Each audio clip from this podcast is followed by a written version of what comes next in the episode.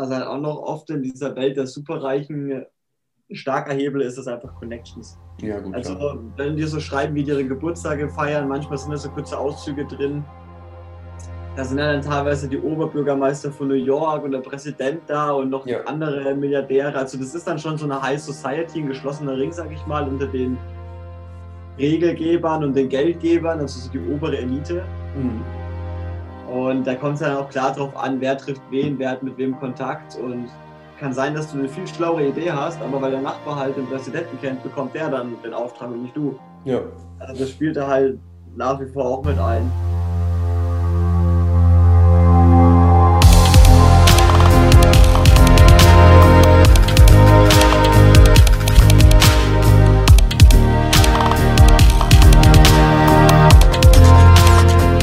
Ready, set, go. Welcome to the show. Neue Folge, neues Glück. Ja, kann man das Ja, auch nicht als erste Episode einer neuen Folge sehen. Wir könnten das so theoretisch sogar als zweite Staffel oder sowas nehmen. Oder so als separate Staffel, wo wir sagen, zack, das ist jetzt quasi die, die, die Book. Keine Ahnung. Äh, 2.0. ja, halt ein bisschen kürzeren. Also würde ich schon Ja, sagen, dass wir so ein bisschen kürzeren Einheiten quasi über bestimmte Thematiken reden, die wir halt in einem gerade frisch gelesenen Buch irgendwie so ein bisschen mal vertieft haben. Und zu gucken, was haben wir Ja. damit noch rausgenommen. Alles klar. Ja? Ja, was habe ich aus meinem letzten Buch mitgenommen? Also das Buch hieß Die Erfolgsgeheimnisse der Börsenmillionäre. Klingt schon mal sehr Ähm, reißerisch. ja, ich muss sagen, der Titel ist etwas übertrieben. Wenn man das Buch dann gelesen hat, merkt man, okay, ist schon wieder so ein Titel, wo er dazu verleiten will, kauft dir das Buch, als dass es wirklich den Inhalt gut wiedergibt in einem kurzen Satz oder einer kurzen Überschrift. Aber als Episodenüberschrift lockt das auf jeden Fall, würde ich sagen. Ja. Also das Buch sind im Prinzip ganz viele Mini-Biografien. Gehen immer so zwei, drei Seiten und immer über die reichsten Menschen, die so seit, also ich glaube, der erste war 1490 und der letzte, wo jetzt am frischesten, der frischeste Reiche ist halt äh, Elon Musk. Also erst vor, ja, ich glaube 2016 wurde das Buch geschrieben und halt alles dazwischen und immer so ein bisschen die Story, wo kommen die Leute her, wie sind sie aufgewachsen und wie haben sie letztendlich Geld gemacht. Ist auch ziemlich sachlich geschrieben, also kommen viele Prozentzahlen drin vor und viele Geldbeträge, wer durch welchen Deal mit welcher Firma wie viele Millionen gemacht hat. Ähm, was man auf jeden Fall mitnehmen kann von dem Buch ist einfach, dass man mit Wertpapier und Aktien einen Haufen Geld machen kann. Mhm. ähm, wenn wir jetzt mal wieder auf den Titel zurückkommen will, also Erfolgsgeheimnisse, was auf jeden Fall ein Geheimnis von vielen ist, wenn man Geheimnis mal in Anführungszeichen setzen will, dass man sich nicht auf einer Sache festfährt, sondern sich wirklich Bereiche sucht, in denen man sich auskennt. Mhm. Also jetzt nicht willkürlich, ja, mein Nachbar hat mir erzählt, Gold geht jetzt ab und dann hole ich mir Gold, sondern dass man sich wirklich Berufe sucht, in denen man sich persönlich auskennt, wo man Gefühl hat und sich dann wirklich die Branchen anschaut, wo man vorhat zu investieren, wenn man es vorhat. Und dass die Leute, die am erfolgreichsten waren, relativ oft sich Sachen gekauft haben, also Firmen gekauft haben oder Aktien gekauft haben, von Dingen, die unter ihrem Wert liegen. Wenn du Mhm. zum Beispiel so ein Unternehmen siehst, wo da ein Haufen ähm, Potenzial drin steckt, aber es wird nicht genutzt, dann haben die solche Unternehmen aufgekauft, haben ein bisschen was in die Führungsposition und ins Management investiert und haben den Laden wieder ein wenig aufgepäppelt, teilweise auch die ganze Hierarchie umstrukturiert. Und wenn das Unternehmen dann nach ein paar Jahren eben erfolgreich war und wirklich gute Zahlen geschrieben hat, haben sie es wieder verkauft. Das ist eine Masche, die haben sehr, sehr viele genutzt. Ähm, andere haben einfach die Möglichkeit, dass sie einen Fonds angelegt haben und für Leute das Geld verwalten. Ich sag mal, wenn du einen gewissen Batzen an Geld hast, kannst du auch vielen Leuten Geld leihen. Also so eine Art Bank, also wie so eine Bank funktionieren. Und man kann jetzt nicht sagen, es ist am besten nur langfristige Aktien zu kaufen oder kurzfristige. Also laut dem Buch gibt es wirklich beides, was erfolgreich ist. Du kannst den schnellen Erfolg nutzen, um an die Spitze zu kommen, sage ich mal. Du kannst aber, was man auch machen sollte, langfristige Sachen sich eben halten, dass man sagt, das nehme ich jetzt mal zehn Jahre oder die Aktie halte ich jetzt zehn Jahre, 20 Jahre. Und ja, das sind so mal die gängigsten Sachen, mit denen die Leute reich wurden, weil letztendlich sind die alle reich geworden, das sind alles irgendwelche Millionäre oder Milliardäre und halt alle über den Weg der der Aktien und der Börse. Mhm. Und man kann natürlich jetzt auch hergehen und sagen, man stellt Produkte her. Apple ist ja auch, ein extrem erfolgreiches Unternehmen. Was halt bei so einer Sache wieder stark verbunden ist, ist dieses Thema Aufwand. Ich glaube, du weißt ganz genau, wie viel Aufwand Apple hat, die ganzen Teile herzustellen. Die brauchen einen Haufen Mitarbeiter, dass alles verwaltet wird, alles produziert wird, dass die ganze Pakete und Produkte auch beim Endkonsumenten ankommen. Und das ist halt ein riesengroßer Rattenschwanz, der einen Haufen Geld kostet, den du bei Aktien jetzt nicht so extrem hast. Also mit Aktien oder Wertpapieren, Rohstoffen, mit einfach Dingen, die im Wert steigen, ähm, hast du nicht so viel Aufwand insgesamt. Natürlich musst du gucken, wie verhält sich meine Anlage, wie verhält sich mein Wertpapier, was auch immer du hast. Man muss schon mal gucken und sie aktuell halten. Aber das ist ein anderer Aufwand, als wenn du den ganzen Tag 2.000, 3.000 Leute unter dir hast und dann den Filialleitern und wer weiß ich, Personalabteilung sagen muss, wer was zu tun hat. Mhm. Also ich sag mal, es ist ein, natürlich jetzt nicht einfach, aber es ist wahrscheinlich eine entspanntere Möglichkeit, sein Geld zu vermehren. Ja. Also, ja, aber ich denke mir jetzt, aber wenn du die Aktien kaufst, dann muss man ja trotzdem mal kurz festhalten, dass das nicht zwangsläufig in dem Moment dein Reichtum widerspiegelt. Und auch Richtig. Unternehmen wie Apple zum Beispiel haben ja unter anderem diesen hohen Wert, weil sie halt hoch auf der Börse gehandelt werden. Ja. ja und deshalb können sie halt auch große Kredite irgendwie nehmen und so weiter, weil sie einfach ja, als sehr, sehr wertvolles Unternehmen angenommen werden, was über Zeit mehr Wert generieren wird. Also man dürfte es wirklich nicht gleichsetzen. Das ist auch oft so, dass die Leute, zum Beispiel Firma äh, BlackRock, ich weiß den Namen nicht mehr ganz, wie der Typ heißt, aber mehrere Milliarden, die er verwaltet, aber das gehört ihm natürlich nicht selber. Mhm. Also es ist eigentlich bei allen so, dass die teilweise bei zwei, drei waren es sogar Billionen Beträge, die insgesamt verwaltet werden. Und das sind trotzdem nur zweistellige, zweistellige Milliardäre. Also das dürfen wir definitiv nicht gleichsetzen. Nur weil ich die Verwaltung über, weiß nicht, 50 Milliarden Euro habe, heißt es das nicht, dass ich 50 Millionen Euro habe. Das mhm. muss man da schon klarstellen. Ja, und auch, ne, wenn, ich habe jetzt ja auch zum Beispiel mal in ETFs ein bisschen investiert, um das mal auszuprobieren. Da habe ich, äh, ich glaube, vor letzt, letzt, letztem Monat habe ich das geholt. Und da habe ich jetzt tatsächlich innerhalb eines Monates wie 130 Euro plus mitgemacht. Ja. War sogar ein äh, unterdurchschnittlicher Entwicklungstrend, irgendwie von drei bis vier Prozent oder sowas. Hm. Dachte, wie, also wie, wie geil ist das denn trotzdem, dass ich da äh, einfach. Also, also diese ich hab, ETFs, die kamen in dem Buch auch öfter vor, weil natürlich viele von diesen reichen Leuten diese ETFs auch mit ins Leben gerufen haben. Mhm. Also das sind auch mit die Gründer drin gestanden, die das überhaupt erfunden haben. Ähm, es ist auch heutzutage mit die schnellste Möglichkeit, dein Geld zu vermehren. Also wenn es jetzt wirklich nur darum geht, schnell auf legale Weise dein Geld zu vermehren, sind ETFs eine gute Möglichkeit. Ja, wobei mir geht es jetzt ja vor allem noch um die eine sichere, ich sag mal, Anlagestrategie, wo ich jetzt halt auch nicht kein Daytrading betreibe, sondern das halt auch jahrelang drinnen lasse. Ne? Also, ja. aber was ich jetzt eigentlich damit sagen wollte, wenn ich da jetzt, sage ich, 10.000 Euro reinstecke, dann habe ich, selbst wenn der Wert sich verdoppelt, die 20.000 erst, sobald ich das verkaufe. Richtig. Solange ich das nicht habe, habe ich im Endeffekt nichts. Ich habe nur. Naja, du hast halt ein Gegenstück im Wert dessen. Also Genau, aber das kann ja auch komplett crashen. Ne? Wenn jetzt hier irgendwie genau. eine Atombombe droppt und die ganze Wirtschaft kaputt geht, dann auf einmal fällt von ja, einem Tag auf, auf, den anderen auf einmal die, die Aktie in den Keller. Aber dann ist mein Geld halt auch weg. Mensch auf diesem Planeten, der weiß, ob eine Bilanz hoch oder runter geht. Man ja. kann das zwar sich errechnen, das sind auch viele Mathematiker, die sich Formeln aufstellen. Und man hat auch eine sehr hohe, teilweise Zutreffungsquote. Aber was, wer weiß schon, was morgen ist? Ja, aber das meine ich halt auch, wenn also, du jetzt die, die 100 reichsten Menschen der Welt anguckst die, also die haben ja eine riesen Diversität irgendwie an Investments und man weiß gar nicht ja. genau, wo es herkommt, weil natürlich kommen auch Immobilien und sonst was dazu. Aber wenn du jetzt irgendwie, kann, sagen wir, USA irgendwie zerbomben würdest, dann würden 80 Prozent von den Leuten auf einmal erstmal massive Anteile ihres Wertes quasi verlieren. Mhm. Also ne, nicht, dass ich jetzt möchte, dass die USA gebombt wird, äh. aber ja, da, da hängt halt einfach viel dran. Es ist ja, das ist ja nicht, dass sie so viel Bargeld hier wie Dagobert Duck irgendwie in ihrem Safe haben zu Hause. nee, quasi hypothetisch haben sie Zugriff auf so viel Geld. Ja, genau. Aber das ist ja bei uns aktuell nichts anderes. Also es liegt ja auch ja. nur dein Geld auf der Bank und du hast halt eine Karte und eine Zahl an deinem PC, aber wenn die Bank jetzt morgen pleite ist, ja, dann ist dein Problem, wie du an dein Geld kommst. Letztendlich hast du es auch nicht ja. daheim. Also wobei, natürlich ist es nochmal anders abgesichert, aber vom Prinzip her, wenn du dein Geld nicht daheim hast, hast du nicht die Kontrolle darüber. Ja, stimmt schon. Also das ist immer so, egal wie viel und egal wo.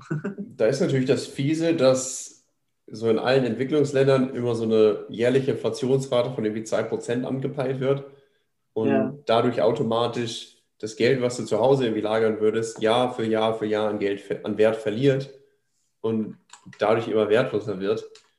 Mhm. Und dadurch ja auch erst diese Incentives geschaffen werden, im Endeffekt zu sagen, okay, dann lass ich mich in die Bank legen, wo ich, ich sag mal, jetzt dann halt auch irgendwie, also ich weiß nicht, was der Zinssatz jetzt ist, es ist ja auch irgendwie Lacher für 0,4 Prozent oder sowas. Man nicht drüber reden, ja.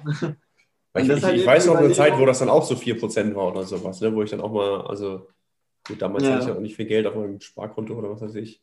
Aber das ist ja dann schon eine Überlegung, wenn man sagt, okay, Geld zu Hause liegen lassen, verliert Wert über die Zeit. Geld bei der Bank liegen lassen, macht jetzt auch nicht mehr draus. Ja. Dann halt vielleicht Firmen suchen oder Anlagemöglichkeiten suchen, die in den nächsten Jahren sehr wahrscheinlich steigen werden. Und so eben gucken, sein Geld zu vermehren. Also das ist auf jeden ja. Fall was, was ich die nächsten Jahre in Anspruch nehmen werde, noch Monate, dass ich sage, ich nehme jetzt mal ein bisschen Geld jeden Monat zur Seite und investiere das einfach in verschiedene Bereiche, wo ich weiß, der Markt ist gedeckt, der wird die nächsten ein, zwei Jahre noch gut steigen. Mhm und da einfach ein bisschen nebenbei mein Geld aufzubauen, natürlich mit dem Ziel, am Ende komplett davon leben zu können. Ja. Ich hätte das jetzt gerade überlegt, ähm, bei den ETFs, du kannst ja auch ganz gut Sparpläne quasi machen, wo du sagst, okay, zack, ich zahle jeden Monat irgendwie 500 ein, dann hast du ja. nach einem Jahr irgendwie 6000 und dann kommt quasi, ja gut, im ersten Jahr dann nochmal irgendwie so ein halber, dreiviertel Monatsbetrag quasi dazu. Einfach so als Plus. Und ich hätte jetzt überlegt, Heute sogar mehr eigentlich, ne? Aber gut, und dann steigert es halt über Zeit. Wie viel Geld ich eigentlich so benötige, um, ich sag mal so, wirklich gut zu leben. Und wenn ich jetzt irgendwie, ich glaube, ich hatte das ausgerechnet, irgendwie 20 bis 40.000 Euro in, ET, in diesen ETFs quasi, hm. dann habe ich nur mit quasi den monatlichen Renditen, die so im Durchschnitt von irgendwie 4 bis 8 Prozent oder sowas Steigerung quasi liegen, schon alles gedeckt an sich. Ne? Also ich lebe da nicht quasi wie ein Millionär, aber ich muss mir keine ja. Sorgen machen, dass ich jetzt irgendwie nicht Miete zahlen kann oder jetzt nicht ein gutes Leben leben könnte. Aber dazu muss man ja trotzdem sagen, 40.000 Euro zur Seite legen, muss man halt auch erstmal können. Das ist halt das andere, ja. ich habe gerade keine 40.000 Euro, die ich jetzt einfach mal so in Aktien stecken könnte. Ja. Also ja, das muss einem also. schon auch immer bewusst sein, dass man das nicht mit Geld macht, das man gerade braucht ironischerweise hat es die Vergangenheit, also was jetzt das Buch wieder gezeigt hat, viele von denen, die halt alles auf eine Karte gesetzt haben, wurden auch belohnt. Auf der anderen Seite sehen wir nicht die Zahl von den Leuten, ja, die dasselbe gemacht haben ja. und die am Pleite gegangen sind. Das ja, Buch klar. geht ja nur um die Erfolgreichen. Also von daher, absolut, es kann funktionieren. Wie hoch die Wahrscheinlichkeit ist, muss jeder selber abwiegen. Aber man sollte es grundsätzlich mit Geld machen, das nicht wehtut, wenn es weg ist. Das ist so ein denke auch, das ist wichtig. Grundsatz einfach. Sollte sich jeder im Kopf behalten. Da gibt es ja auch so ein, ich weiß nicht, da gab es irgendwie so ein Wort für irgendwie so eine Survivor-Komplex oder Winner, irgendwie sowas in die Richtung, was dann auch genau dieses ist, warum es auch gar nicht so geil sein kann, eigentlich immer die erfolgreichen Leute zu studieren, weil eventuell haben nicht erfolgreiche Leute genau dasselbe getan, sind aber nicht erfolgreich geworden. Ja. Und es gibt ja auch bei vielen erfolgreichen Menschen, gerade so bei Sportlern, auch so vollkommen unsinnige, dumme Routinen, weil, mhm. weißt du, also klar, irgendwie sich zweimal irgendwie ins Gesicht schnipsen oder sowas, weil irgendwie assoziiert wird, dass man damals dann irgendwie die meisten Rennen so gewonnen hat und dann sagt man halt, du, weil ich mir zweimal ins Auge schnipse, passiert Magie und ich renne dann irgendwie schneller. Mhm. Andere Leute fangen dann an, das auch zu machen. So, ah, du, er hat das gemacht, er hat damit gewonnen, deswegen schnipse ich mir jetzt auch ins Auge. ja. Ist natürlich ja, vollkommener Blödsinn. So sinnvoll. Ja. Deswegen, also da, da gab es echt mal, habe ich irgendwo mal einen echt interessanten Beitrag zu gesehen, der nur sich um sowas quasi beschäftigt, warum es überhaupt keinen Sinn macht, eigentlich sich nur die erfolgreichsten anzugucken. Weil ja, das halt wirklich so diese, das sind halt nur die Überlebenden im Endeffekt. Ne? Ja. Und ob die jetzt was Sinnvolles gemacht haben oder nicht, lässt sich meistens gar nicht so gut sagen, weil gerade so bei diesen super hohen Beträgen halt auch immer irgendwie eine Glückskomponente dabei ist. Ne? Also du ja, oder auch oft einfach illegale Geschäfte. Also ja, nicht klar. wenige von denen sind auch teilweise angeklagt worden, in andere Länder geflüchtet, wo sie ja, den Reichtum behalten konnten, aber nie wieder nach Amerika dürfen oder so. Klar. Also manche wurden dann auch wirklich vom Präsidenten wieder freigesprochen, dass denen nichts getan werden darf, weil im Hintergrund Geschäfte liefen und hast nicht gesehen. Also ja, ja die, wo ganz oben sitzen, haben einen ganz speziellen Weg, sagen wir es mal so. Ja, und ich glaube auch, es gibt noch einen Unterschied. Meinung, man sollte sich nicht nur die, die angucken, die es geschafft haben, sondern auch die, die es nicht geschafft haben, die vielleicht alles verloren haben, weil es ist immer dieses Ding mit der Medaille. Alles hat beide Seiten und ich, ich finde, du kannst, also ich persönlich will immer beide Seiten kennen, damit ich selber abwiegen kann. Best Case, Worst Case, mhm. where's the middle way? Und ja, okay. brauche ich einfach beide Seiten so. Ja, ich meine, ich, ich glaube, es gibt auch noch was dazu zu sagen, wie wenn wir jetzt so die super, die wirklich erfolgreichsten Menschen, also, also jetzt mal monetär zumindest so betrachten, ist ja nochmal ein Riesenunterschied, ob du jemanden mit 100 Milliarden oder mit 100 Millionen betrachtest. Und der mit 100 Millionen, der hat wahrscheinlich genauso viele, wenn nicht sogar eventuell viel, viel bessere Gewohnheiten und Wissen und was weiß ich. Aber, und ist, ich meine trotzdem fucking steinreich. 100 Millionen ist eine unvorstellbar große Menge Geld, also für, für mich zumindest so. Ja. 100 Milliarden ist halt einfach nochmal so ein ganz anderes Kaliber. Aber ich glaube, der, ich, also ich weiß ehrlich gesagt nicht, ob der, der Unterschied bei den meisten Menschen, ich meine, es gibt immer Ausnahmen, so groß ist. Jetzt wirklich von, von den Gewohnheiten, vom Wissen und sowas halt her. Weißt du, wie ich meine? Ja, ich weiß, ich glaube auch nicht, dass der Unterschied so groß ist. Ich glaube, dass die einen einfach eine Maschinerie im Hintergrund haben, die schneller Geld produziert als die anderen. Aber ich glaube nicht, dass die Menschen an sich so großartig unterschiedlich sind, ob es jetzt Millionäre oder Milliardäre sind. Oder Amazon oder sowas. ist ja auch so ein. Hey, Amazon ist halt einfach explodiert. Also, das, ja. das ist halt. Das war halt auch eine. Weiß ich, ging ja auch easy los, irgendwie so als Bücherhandel und hat sich dann einfach weiter ausgebaut und irgendwann ist es halt einfach explodiert und es ist eine geile Idee gewesen. Ja. Aber es gab auch andere Leute, die solche Ideen gehabt haben, die haben sich dann halt nicht ja, durchgesetzt. Und warum das jetzt der Fall war, sind dann natürlich irgendwie viele kommen viele Dinge zusammen. Aber ich, ich würde echt sagen, es, es gibt auch Leute, die eventuell, wenn wir sie jetzt so nebeneinander betrachten, kann, wir haben einmal Jeff Bezos und dann haben wir neunmal jemanden, der ähnlich Ideen wie Jeff Bezos hatte, dann könnte das wahrscheinlich sein, dass fünf von denen viel genialer sind als er und viel, viel bessere Ideen dahinter hatten. Aber äh, Jeff Bezos hatte dann halt diese ein, zwei Sachen, die, die dann dazu geführt haben, dass das einfach äh, so explodiert ist. Also halt auch noch oft in dieser Welt der Superreichen ein starker Hebel ist es einfach Connections. Ja, gut, also, klar. wenn die so schreiben, wie die ihre Geburtstage feiern, manchmal sind da so kurze Auszüge drin. Da sind ja dann teilweise die Oberbürgermeister von New York und der Präsident da und noch ja. andere Milliardäre. Also, das ist dann schon so eine High Society, ein geschlossener Ring, sag ich mal, unter den Regelgebern und den Geldgebern, also so die obere Elite. Mhm. Und da kommt es dann auch klar drauf an, wer trifft wen, wer hat mit wem Kontakt und kann sein, dass du eine viel schlauere Idee hast, aber weil der Nachbar halt den Präsidenten kennt, bekommt der dann den Auftrag und nicht du. Ja. Also das spielt da halt nach wie vor auch mit ein. Ja. Was war denn für dich so der, der Hauptpunkt, wo du sagtest, jo, das nehme ich daraus mit, das äh, ja. wusste ich noch gar nicht? Wollte ich gerade sagen, um einen Schlussstrich drüber zu machen. Also was auf jeden Fall den stärksten Eindruck hinterlassen hat, ist die Tatsache, dass ich nicht mein Leben lang arbeiten gehen werde. Mhm ich will auf jeden Fall, dass Geld für mich arbeitet, weil wenn ich mir jetzt angucke, die, wo finanziell wirklich ausgesorgt haben und sich keinerlei Gedanken über irgendwas machen müssen. Also natürlich gibt es auch welche, die selber arbeiten, aber viele machen es einfach über dieses Ding, das Geld sich selbst vermehren, durch Sachen kaufen, die wenig Wert haben und dann den Wert steigern. Und das war auf jeden Fall für mich so ein Schlüsselpunkt, wo ich sage, ich will das auch. Ich will nicht mein Leben lang für andere arbeiten müssen, sondern ich will, dass mein Geld sich selbst vermehrt, weil ich sinnvoll investiere. Und ja, das hat auf jeden Fall dazu geführt, dass ich auch nochmal mit meinem Coach ein Gespräch hatte, speziell zu dem Thema, nochmal mein eigenes Kontenmodell ein bisschen umgeändert habe und da jetzt sozusagen die Basis schafft, damit ich das Thema angehen kann. Es ist ein lebenslanger Prozess irgendwo, sein Geld zu verwalten.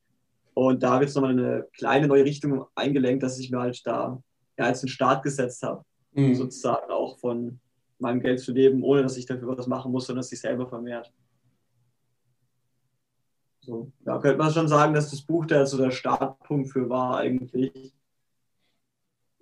Und noch eine Sache, die ich genau Oh, Moment. Du, also, du hast gerade, Moment, du hast gerade eine echt scheiß Verbindung. Also du hakst gerade ziemlich stark. Du hast gerade die Roboter gemacht. Wo hat der Roboter denn angefangen? Ja, also er ist immer noch so ein bisschen da.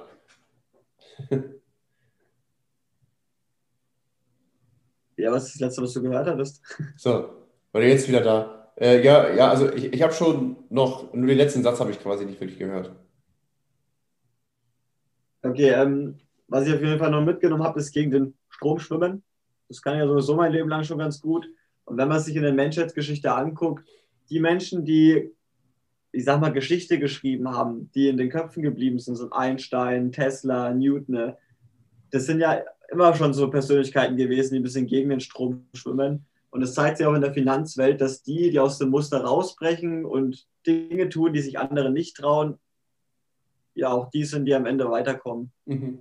Ist vielleicht kein Allgemeinrezept so, aber es ist doch eine Orientierung, die man ab und zu mal wieder sich in den Kopf holen kann. Mhm. Also einfach nicht der breiten Masse folgen und intuitiv selbst handeln. Mhm.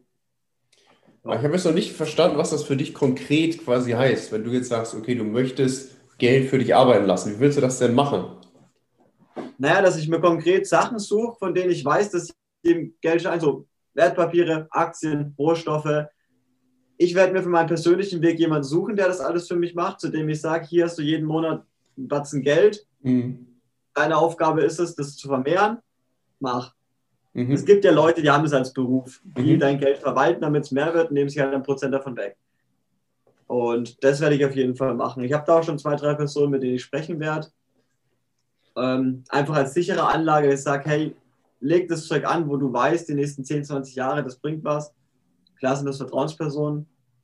Und was ich auch noch machen werde, ist, dass ich ein bisschen selber mit meinem Geld spiele, so Kleinigkeiten wie Bitcoin oder auch Branchen, in denen ich beruflich tätig bin, für die ich mich privat interessiere, mhm. wo ich einfach ein gutes Gefühl habe, dass ich da selber mich ein bisschen probiere, aber natürlich nur mit Spaßgeld, wo es nicht wehtut, wenn es weg ist. Mhm, mh. Das sind jetzt zwei konkrete Sachen, die ich planen werde, genau. Ja, gut.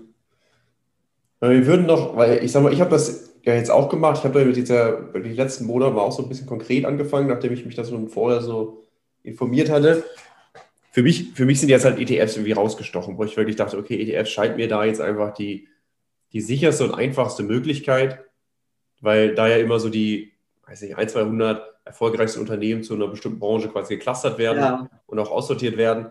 Aber die Wahrscheinlichkeit, dass das nach oben geht, ist meiner Meinung nach sehr hoch, ja. anstatt halt immer auf einzelne Leute zu wetten.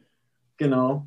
Und ich will jetzt auch so ein bisschen einen Mix draus machen. Also ich werde jetzt auch mal, ich habe mir jetzt nochmal Trade Republic runtergeladen, wo ich dann auch mal so ein paar einzelne Aktien quasi mal probieren werde, mit geringeren Beträgen erstmal, um mir das mal wirklich so ein bisschen anzugewöhnen. Mhm. Aber was mir halt auch noch einfiel, das ist ja eine Möglichkeit quasi, ne? Geld quasi, Geld generieren lassen. Ja. Aber woran ich jetzt auch noch irgendwie so ein bisschen mehr arbeiten möchte, ist so diese Idee, passive Sachen aufzubauen, ähm, durch sei das Content Creation, ähm, durch, wie sagen wir so, Ad-Revenues, Werbeanzeigen quasi, ja. also Werbung quasi, ähm, durch Affiliate-Links, durch einfach ähm, Präsenz im Endeffekt, die ja, ich weiß, über Zeit quasi, also Content, der hat über Zeit Geld kreiert. Ähm, und jetzt ja auch die Kurse zum Beispiel und sowas.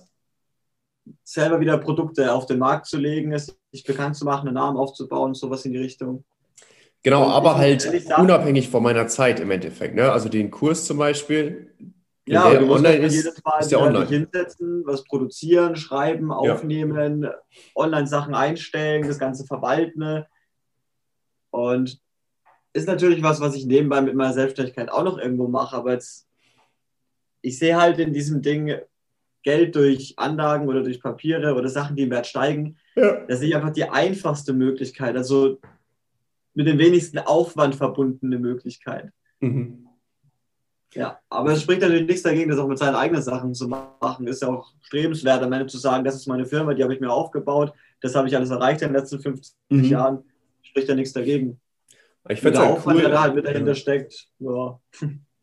Ich fände es halt echt cool, wenn, ich sag mal so, ein festes Einkommen oder sowas, klar, das wäre schon nice. Auch mit einem Job, der halt irgendwie Bock macht. Aber dann halt irgendwie immer noch fünf, sechs andere Einnahmensquellen, die halt einfach so kommen, unabhängig davon, ob ich da jetzt immer weiter was reinstecke oder nicht. Ja. Also natürlich mit der Option, wenn ich mehr reinstecke, dass sich das dann vermehrt. Und selbst wenn das 50 Euro da, 20 da, 100 da sind, das sind ja trotzdem Sachen, die sich dann einfach hochrechnen, weißt du? Also es ist ja so. Ja, man soll ja auch nicht nur auf ein Pferd setzen. Also es macht Eben. durchaus Sinn. Und du weißt nie, was ist, wer weiß, keine Ahnung, stell dir vor, in zehn Jahren kommt raus, dass Fahrräder verboten sind, warum auch immer. Und die ganze Fahrradbranche ist auf einmal platt und du hast nur auf die ja. Fahrradbranche gesetzt. Ja. Also es macht schon Sinn, sich mehrere Geldstränge aufzubauen. Das würde ich auch definitiv empfehlen. Ich habe noch eine letzte Frage an dich. Mhm. Was war denn jetzt das große Geheimnis der Börsenmillionäre? Ja, das ist ja das, was ich am Anfang gemeint habe. Also, keine Ahnung, so das eine Geheimnis gibt es, glaube ich, nicht. äh, bei ein paar waren so ein paar Tipps hinten drin gestanden, was sie gemacht haben. Äh, das waren halt echt immer so Sachen wie nimm keine Tipps von irgendwelchen Taxifahrern an oder von irgendwelchen Leuten, die glauben, dass sie Ahnung haben, mhm. sondern immer wieder aufs Gefühl hören, auf die Intuition hören gegen den Strom schwimmen, also wenn alle verkaufen, anfangen zu kaufen, sozusagen. Und ja, halt einfach mit Köpfchen handeln. Also es ist jetzt nicht so das eine Geheimnis. Ich denke, wenn man logisch an die Sache rangeht, weil Börse und so, da ist halt einfach viel Logik drin, aber auch intuitiv so ein bisschen auf sein Gefühl hört. Ja, was denn ja. jetzt? Ja, eine Mischung aus beiden. Ja, finde find ich schon ziemlich krasse Unterschied, so Intuition und Logik. Ja, aber du brauchst also... beides. Nur mit einem wird es wahrscheinlich nicht funktionieren. Also klar gibt es Mathematiker, die sich dann irgendeine Formel ausrechnen und sagen, du musst jeden Monat so und so viel da rein investieren. Das geht auch und funktioniert. Aber letztendlich haben wir alle sowas wie eine Intuition. Und wenn sich die Intuition bemerkbar macht, warum nicht darauf hören? Ja. Ich meine, das Leben funktioniert ja auch nicht nur mit dem Verstand oder nur mit Intuition. Du brauchst auch beides. Mhm. Und ich denke, das ist in der Börsenwelt oder in der Geschäftswelt oder in der Beziehungswelt nicht unterschiedlich. Du musst beides irgendwie in Einklang bringen. Mhm. Auf ja. der anderen Seite bin ich auch kein Börsenberater oder habe das selber noch nicht gemacht. Von daher ist das nur meine objektive Meinung zu dem Ganzen. Ja. ja, wir können ja über die nächsten Monate einfach mal so ein bisschen tracken, quasi, wie das jetzt sich bei uns entwickelt. Jo. Gut, das waren die Geheimnisse der. Die Erfolgsgeheimnisse der Börsenmillionäre. Ja. Geil. Machen wir das nochmal zu Ende.